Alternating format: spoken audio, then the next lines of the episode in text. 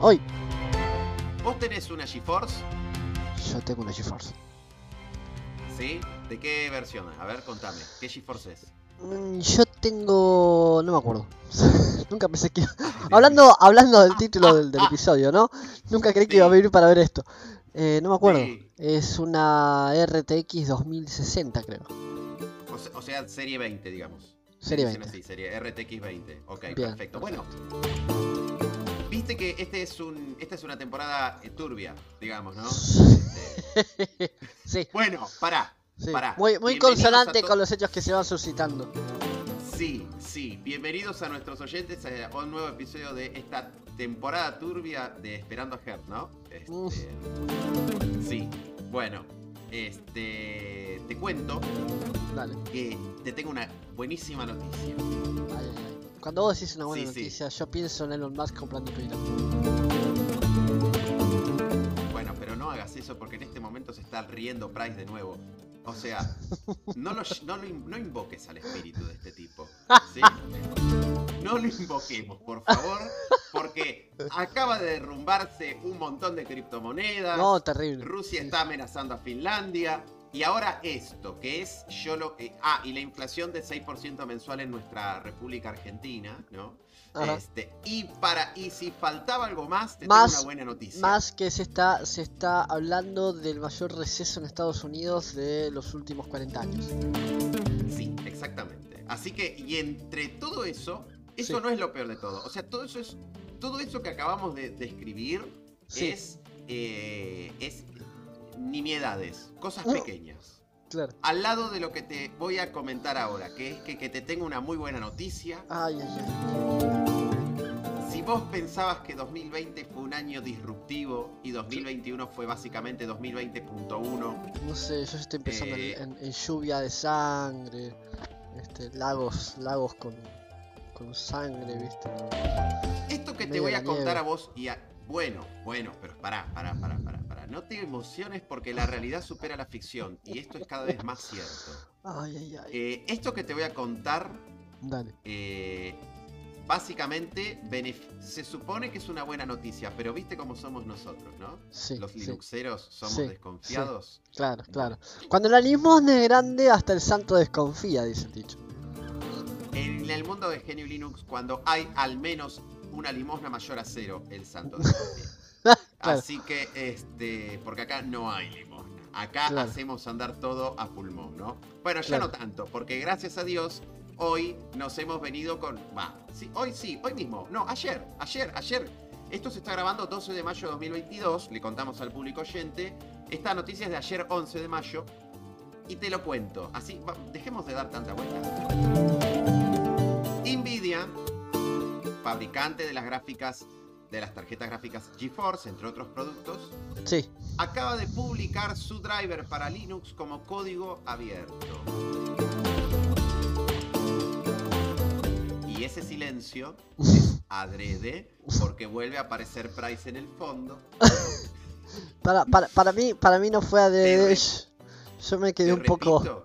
Me quedé un poco. repito. Sí. En radio o en podcast los silencios son incómodos. Bueno, No, no, no, no, vale no. pa- Digo, no, no, no me refiero a la incomodidad. ¿Está exacto. Sí. Bueno, Sí, bueno, sí, sí. bueno, No supe, bueno. no, honestamente no supe cómo reaccionar a eso. Yo creo que el momento en el que decidimos hacer una temporada medio tétrica fue lo mejor, la mejor decisión que tomamos en mucho tiempo. porque Es como que es la- como que previmos sin querer un montón de cuestiones. Totalmente. Y las que faltan, ¿no? Y las que faltan. ay, ay, ay, ¿por De hecho, quizá, quizá pega, podríamos en algún episodio dejar pasar un poquito el tiempo, ¿no? Para ver que se acalme, que se aquieten las aguas o que al contrario se agiten más. Eh, pero eh, hablar de eh, qué está pasando con el mundo del blockchain y las cripto y todo esto, un poco enlazándolo con la tecnología también, ¿no? Porque parece que son horas, horas eh, arduas para el temario, digamos, ¿no? Sí. Pero sí, lo sí. cierto es que el título de Nvidia publica su driver como para el GNU Linux en código abierto es un- algo histórico porque todo usuario de GeForce en Linux sabe que eso es una historia que tiene muchos años, ¿no? Muchos años de existencia. Es como una leyenda en realidad. O sea, desde que Nvidia compra 3DFX, ¿Te una acordás? 3DFX para, para Sí, los sí, amigos. sí. Este, allá por el 90, ¿no? Fines de los Este- 90 puede ser. Sí, por ahí, por ahí, no, no recuerdo Es más, déjame, déjame, déjame wikipediarlo. Vos Wikipedialo, yo, Eh, yo continúo con esto. 15, 15 de diciembre de 2000. 2000, mirá vos, ahí nomás. Ahí nomás, sí, yo pensaba en 98 99. Sí. Bueno, eh, cuando Nvidia compra 3DFX, todos nos quedamos un poco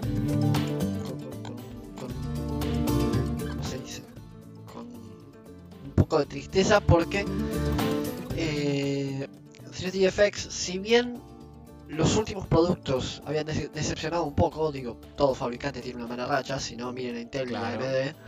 eh, los productos de Nvidia no eran tan competitivos como los de 3DFX. El 3DFX era como muy muy alta gama y los de Nvidia estaban ahí arrancando desde abajo, que está bien.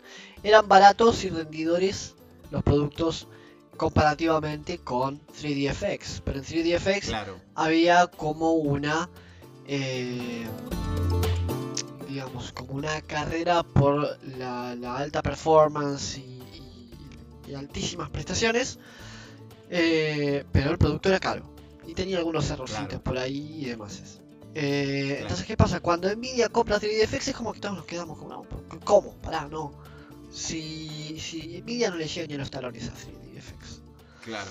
entonces, Nvidia saca su producto, había sacado en su momento su, su Riva, su TNT Riva, eh, Mm. que, era, que era como, wow, es, es un producto muy fuerte para, para Nvidia. Eh, y, y aún así, digamos, una Voodoo, 3DFX Voodoo 4, Sí, te Voodoo acordás. 5, no tenía Sí, nada sí. que hacer al lado de, esa, de ese monstruo de placa. Ahora, eh, cuando compra 3DFX adquiere todo el departamento, digamos, de- de altas prestaciones y lanza su línea GeForce. En la línea GeForce empezaron a ver algunas cosas muy llamativas y muy, muy, eh, este, muy, eh, digamos, hablando mal y pronto, eran delirantes para la época porque de repente empiezan a hacer cosas increíbles eh, y a un precio razonable. Entonces lanzan los modelos MX como la gama baja, digamos, post. Esto, esto es para, para personas muy del palo, ¿no? Perdón, perdón quienes nos están escuchando que no entienden bien. Esto es un poco de historia.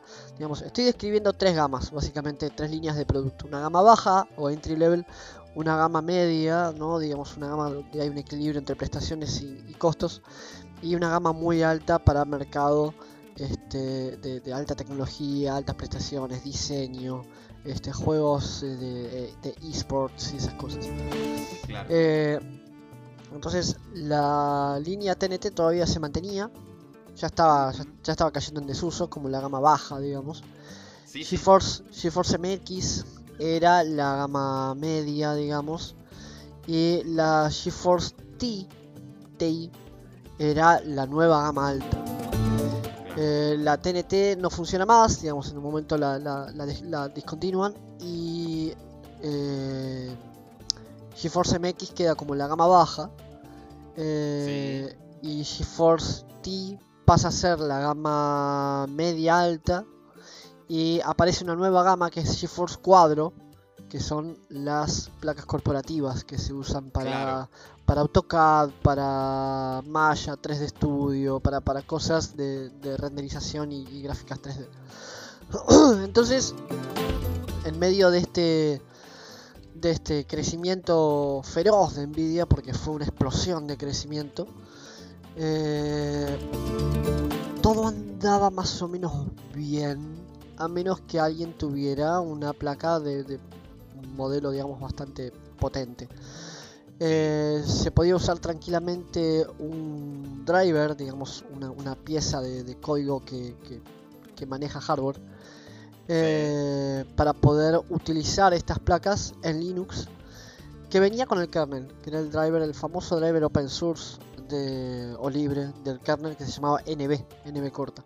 Ah, me acuerdo, sí. El driver NB soportaba toda la línea TNT y algunas GeForce de la, de la serie MX, pero enseguida, enseguida este, perdió funcionalidad y fue rápidamente reemplazado por el driver genérico BESA que no servía para nada. Para nada servía. raro. Claro, entonces, como no servía para nada, la pregunta ¿por qué fue reemplazado? Porque por presión de Nvidia. Eh, Nvidia, des- Nvidia, digamos, como que le pasaba, ¿no? Entre comillas, le pasaba eh, eh, data, por así decirlo, data técnica, al equipo de Sí. desarrollo del driver NV. Eh, le decía, bueno, esto se hace así, esto se hace así, esto se hace así, esto se hace así. Y de repente dejaron de pasarle data y empezaron a sacar placas una tras otra, tras otra, tras otra, tras otra, y el driver NV no podía, no, no daba abasto para mantenerse al día con la funcionalidad de las placas eh, GeForce nuevas. Entonces eh, lo, lo, lo discontinúan. No sé si se está bien dicho discontinúan. es- lo, estoy, lo estoy sacando del inglés. Discontinuar, sí, que está correcto. Discontinúan en cualquier caso. Eh, y bueno, cuestión que lo, lo discontinúan y el- un equipo de desarrollo independiente comienza a trabajar en un nuevo driver que se llama... eh, para que se me fue el nombre, ayúdame con esta. Equipo oficial de Nvidia. No, no, no, el open source nuevo que reemplazó... Nubo, Nubo, Nubo, Nubo, gracias. Nubo. No recuerdo si fue en 2006, 2007 o 2008, pero alrededor de esa fecha creo que se Sí. lanzó. Correcto. Es más, voy a eh, voy a investigar exactamente en qué fecha porque este, se me escapa. Dale, dale, dale. Cuestión que este equipo de trabajo empieza a lanzar eh, características una tras otra, tras otra, tras otra, de, de alta performance, de buen manejo de, de buen manejo de eléctrico, porque las placas en- Sí. eh, justo, justo en ese momento requerían una cantidad de potencia eléctrica increíble. Para poner como referencia, estamos hablando de tres bombitas de 100 watts que tenían que Sí. estar eh, disponibles en todo momento para que la placa prenda, nada más. Sí. Bueno, Eh, mirá, pega, entre paréntesis y como para recordar un poco, eh, Nubo comenzó el desarrollo a partir del parche sobre el driver NB en 2005. Ujú, Se anunció en febrero de 2006 en FOSDEM, Sí. pero la primera entró en el kernel en 2010 y recién en 2012 fue marcado como estable, digamos. Claro, Así que sí, claro, en efecto, entre exacto. 2005 y 2012 Bien. empezó su camino. Cuestión que eh, esta gente trabajaba mucho con ingeniería inversa sobre las placas, es decir, analizaban la electrónica de la placa para poder obtener el funcionamiento. Eso Eh, sigue siendo así al día de hoy. Aclarémosle al público que Nubo sigue siendo trabajado de esa manera hasta el día de la fecha. con lo cual el desarrollo es lento, digamos comparativamente, Totalmente. es lento y además tiene eh, rápidamente, a, a pesar de que al principio empezó a ir muy bien, rápidamente se empezó a ver el óxido porque tenía muchos problemas eléctricos, muchos problemas de temperatura, de manejo de, de algunas de algunas extensiones de, de los procesadores, con lo cual ah, digamos podías abrir un juego y veías elementos, partes del juego, como quien dice una pared, un piso, un muñequito que Sí, iba caminando de color blanco, por ejemplo. Claro, Sí, exactamente. Sí. Entonces, eh, de repente se empieza a quedar atrás y se le empieza a pedir a Nvidia que empiece a brindar información. Y Nvidia dice, oficialmente declara, nosotros no vamos a ayudar al driver open source y nuestro driver va a seguir siendo cerrado.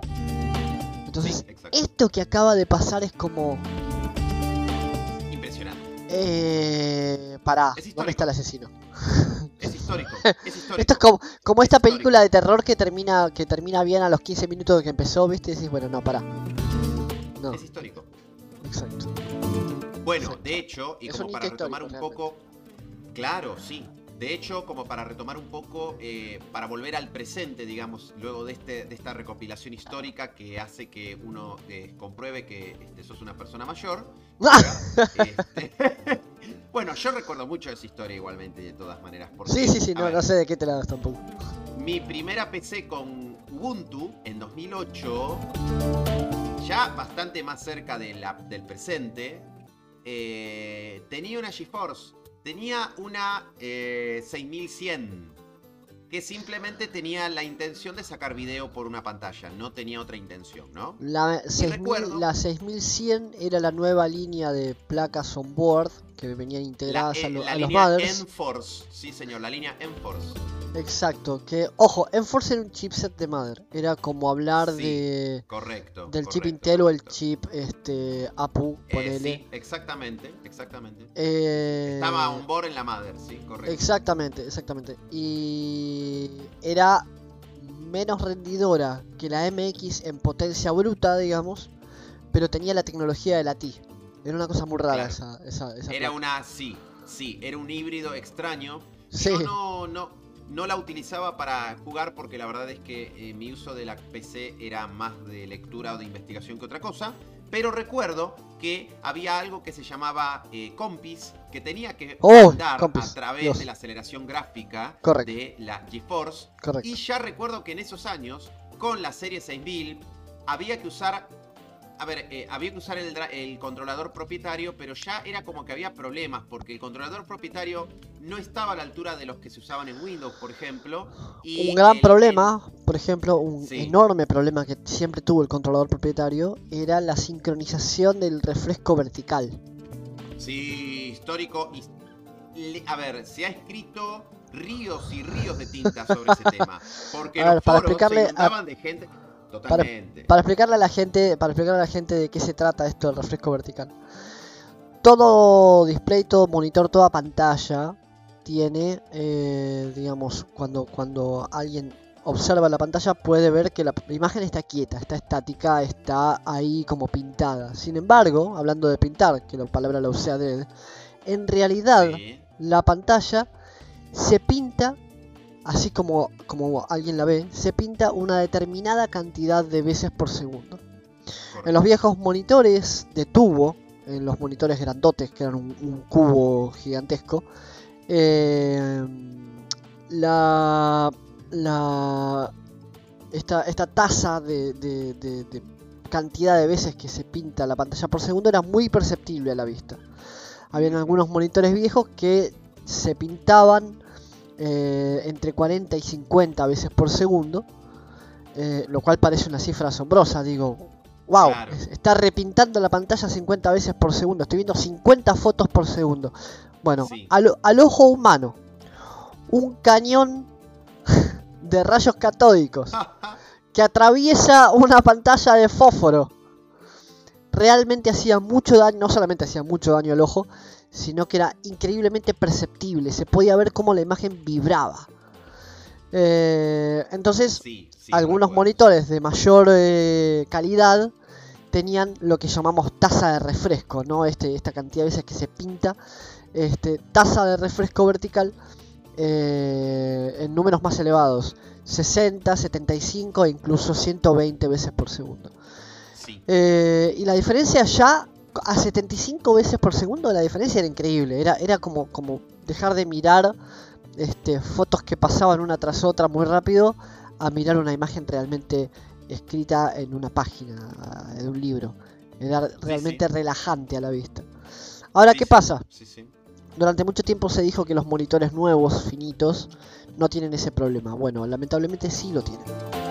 Eh, sí, sí, sí. Eh, no se percibe porque no hay un cañón de rayos catódicos que esté pegándole directamente a los ojos, Los viejos qué, qué- Claro. qué recuerdos, qué recuerdos. sino que de repente en algunos dispositivos, algunos en particular, eh, por ahí alguna tecnología un poco viejita, aunque sean finitos, ¿eh? Eh, se puede llegar a, a observar. Sin ir más lejos, yo estoy usando, juzguen, un monitor eh, Samsung de 48 pulgadas, 4K. Ah, pues. Sí, lo estoy usando, dinero, ¿eh? lo estoy usando como, lo estoy usando como monitor de trabajo. Está bien, está bien. Lo estás Este. amortizando, está bien. Es mi herramienta de trabajo. Eh, y si yo agarro el, el display con mi cámara y la- le, le- les- le saco un video con eh, slow motion, vieron que ahora los teléfonos Sí. nuevos tienen la capacidad de sacar este, en cámara lenta. Bueno, Sí. se, se ve el parpadeo a simple vista. Ahora, no es que a mí se me ocurrió ver, sino que yo vengo notando algo raro hace semanas. Yo digo, se me está cansando la vista. No, me parece que simplemente me acostumbré. En realidad, Mm. cuando hay imágenes muy brillantes, se percibe cómo parpadea la imagen. Y me empezó a molestar. Claro. Aún así, vos como decías, ¿no? Este, lo que es el millonario, aún así, en un televisor de estas características, se percibe Sí. esa, esa, esa funcionalidad, digamos, esa, ese, ese funcionamiento. Ahora, ¿por Claro. qué cuento todo esto? Porque esta taza de refresco se controla desde el driver de video, este código fuente del que hablamos, de lo que estamos hablando desde el principio del, capítulo. Ahora, Sí. Nvidia nunca supo controlar correctamente la tasa de refresco del monitor. Ajá. Entonces, si vos querías sincronizar la tasa de refresco de, que, que tenía la placa de video con la tasa de refresco del monitor, no podías. Entonces de repente veías en videos, por ejemplo en video en YouTube, como la Sí. imagen se cortaba, se rompía mientras pasaban imágenes rápidas. Eso se llama tradicionalmente como tearing en inglés. Sí, sí. Tear, tearing, como arrancar sí, porque parece como el que le sacan pedazos a la imagen para, para pintar la siguiente imagen porque tiene esta, este desperfecto, digamos, en la, en la sincronización vertical. Correcto. Es un problema que era muy típico, que sigue siendo un poco molesto. Han avanzado bastante en corregir varias cosas, en especial hay mucha influencia de lo que es el entorno de escritorio, el uso de Xorg o el uso de Wayland. Eso es un tema para otro episodio. Eso Sí. también influye mucho en estas cosas. Lo cierto es que ayer Nvidia te anunció a ti, usuario de GeForce, que a partir de la serie GTX 16, o sea, la 1006, suponte 60, eh, las series RTX 20 y RTX 30, o sea, básicamente las arquitecturas Turing y Ampere, que son las más recientes, bueno, todas esas van a tener un soporte a partir del release 515 del driver de una versión open source liberada en principio con MIT y GPLv2. O sea, un open source dual, una cosa interesante Muy para llamativa, episodio y para Muy llamativa, sí, exa- sí, sí, sí, que llama la atención que no sea GPLv3 o que no sea directamente un MIT completo. Es una licencia dual, pero no importa, es un avance importante. En principio solo para Linux. Solaris y BSD todavía no están soportados oficialmente, pero están en camino a hacerlo. Y los desarrolladores de nuevo van a poder tomarse de estos desarrollos nuevos de Nvidia para poder mejorar su propio controlador, ¿sí? Entre paréntesis, y vale la pena aclarar, el soporte del lado de usuario de OpenGL, OpenCL, Vulkan y CUDA van a seguir siendo privativos, ¿sí? Lo Bueno, cual, lo sí. cual da una pista de por qué Nvidia hace esto. Ajá, Y la palabra es data center. claro. Esto está enfocado más bien al mundo del data center, donde eh, la relevancia de Linux es absoluta. ¿Mm? Claro, claro, claro, claro. Pero de todas maneras, de todas maneras, esto va a beneficiar al usuario final, al consumidor final de gráficas gaming, por ejemplo, porque Sí. claramente estos desarrollos van a eh, caer en cascada para el resto de- de- del stack gráfico, digamos, ¿no? Claro. Eh, y entre paréntesis, y para cerrar mi participación en el episodio, porque me voy a, a ir a comprar una GeForce al triple de su valor en este momento, este, parece ser que eh, Nvidia quizá está un poco nerviosa, porque en el mundo de Linux, con el lanzamiento de la Steam Deck, eh, la gente de AMD con sus series Radeon, ¿no? Parecieran estar teniendo algún tipo de, este. Claro. Pero también eso, eso también es para otro episodio. Bueno, para cerrar, te digo que me metí en el repositorio de este código liberado de Nvidia. Y estoy viendo, estoy viendo que ya hay 42 en este momento. Hay 42 problemas reportados. Bueno, bueno, mejor. Están a la vista de la comunidad. Van a empezar a, a salir problemas como quien dice salen flores del campo, ¿no? Sí. Voy a leer problemas, voy a leer problemas traducidos al castellano. Eh, los voy a elegir eh, eh, arbitrariamente porque son muy cómicos. Así, ah, este es el título del problema. Arreglar declaraciones sí y entonces en varios archivos. Esto es, para el público que no sabe de programación, una, una, sentencia así es una de las estructuras de control más sencillas que existen en el mundo de la programación. Con lo cual, ese es el primer error reportado, el primero que se ve. Yo veo eso, soy una corporación y veo eso y tengo que echar a medio equipo. Bueno, ¿qué pasa si hacemos lo mismo? Y con esto cierro realmente, y con esto dejo picando la pregunta para que el público la responda. ¿Qué pasa, Pega, si hacemos exactamente lo mismo con el código de Windows? bueno, eso pasó. Eso ya pasó con la calculadora. El día, que, el día que Microsoft liberó el código fuente de la calculadora de Windows, lo cual a mí me pareció deliciosamente ridículo, que, de repente liberen el código de la calculadora como para decirle a, la comunidad open source, tomen acá liberamos código, no, dame algo que sirva, dame algo que sirva, no la calculadora.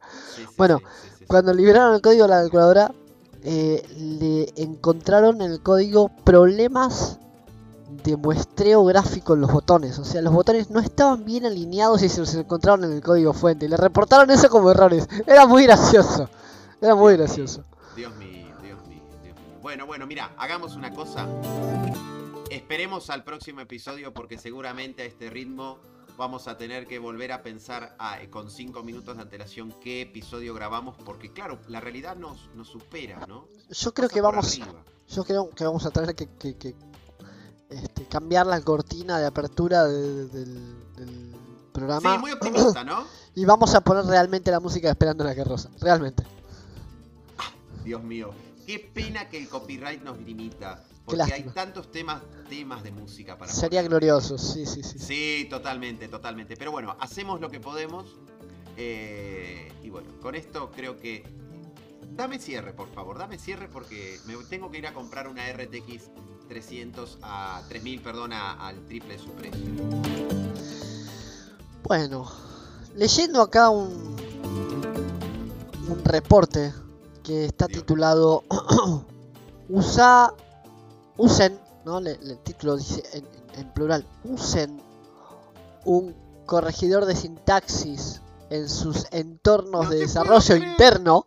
No te puedo creer. Bueno, un linter, no, no te puedo creer. Sí, exactamente. Si dicen eso, yo profesionalmente me siento mucho mejor. Yo también, debería estar trabajando en Nvidia.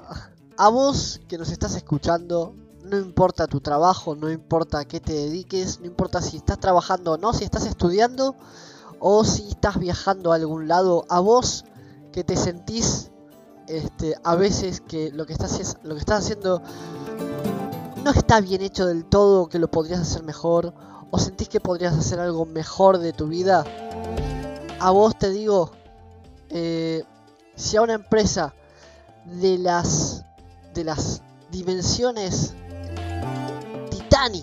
de Nvidia. Le, le, dicen, eh, che, ¿estás programando mal? Entonces, vos estás haciendo las cosas muy bien. Eh, están pagando poco. Ah, eso, eso siempre, eso siempre, pero no, no, lo quería decir para, para por lo menos hacer sentir bien a la persona que nos está escuchando. Entonces, este podcast, este, este, podcast, este episodio, esta temporada tiene el objetivo de que la gente se sienta mal. Déjame dar un poquito de un poquito de bienestar mental.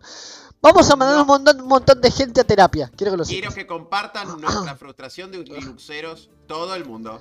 Y así se termina otro episodio de 30 minutos de este, este programa que llamamos Esperando a Hertz. Eh, del otro lado de este streaming se encuentra Gonzalo Cosi, que nos estuvo dando hermosas noticias. Mi nombre es Pablo González. Como siempre. Y nos estaremos viendo, o escuchando, mejor dicho, en un nuevo episodio de Esperando a Hasta la próxima. Con más malas noticias. Chao.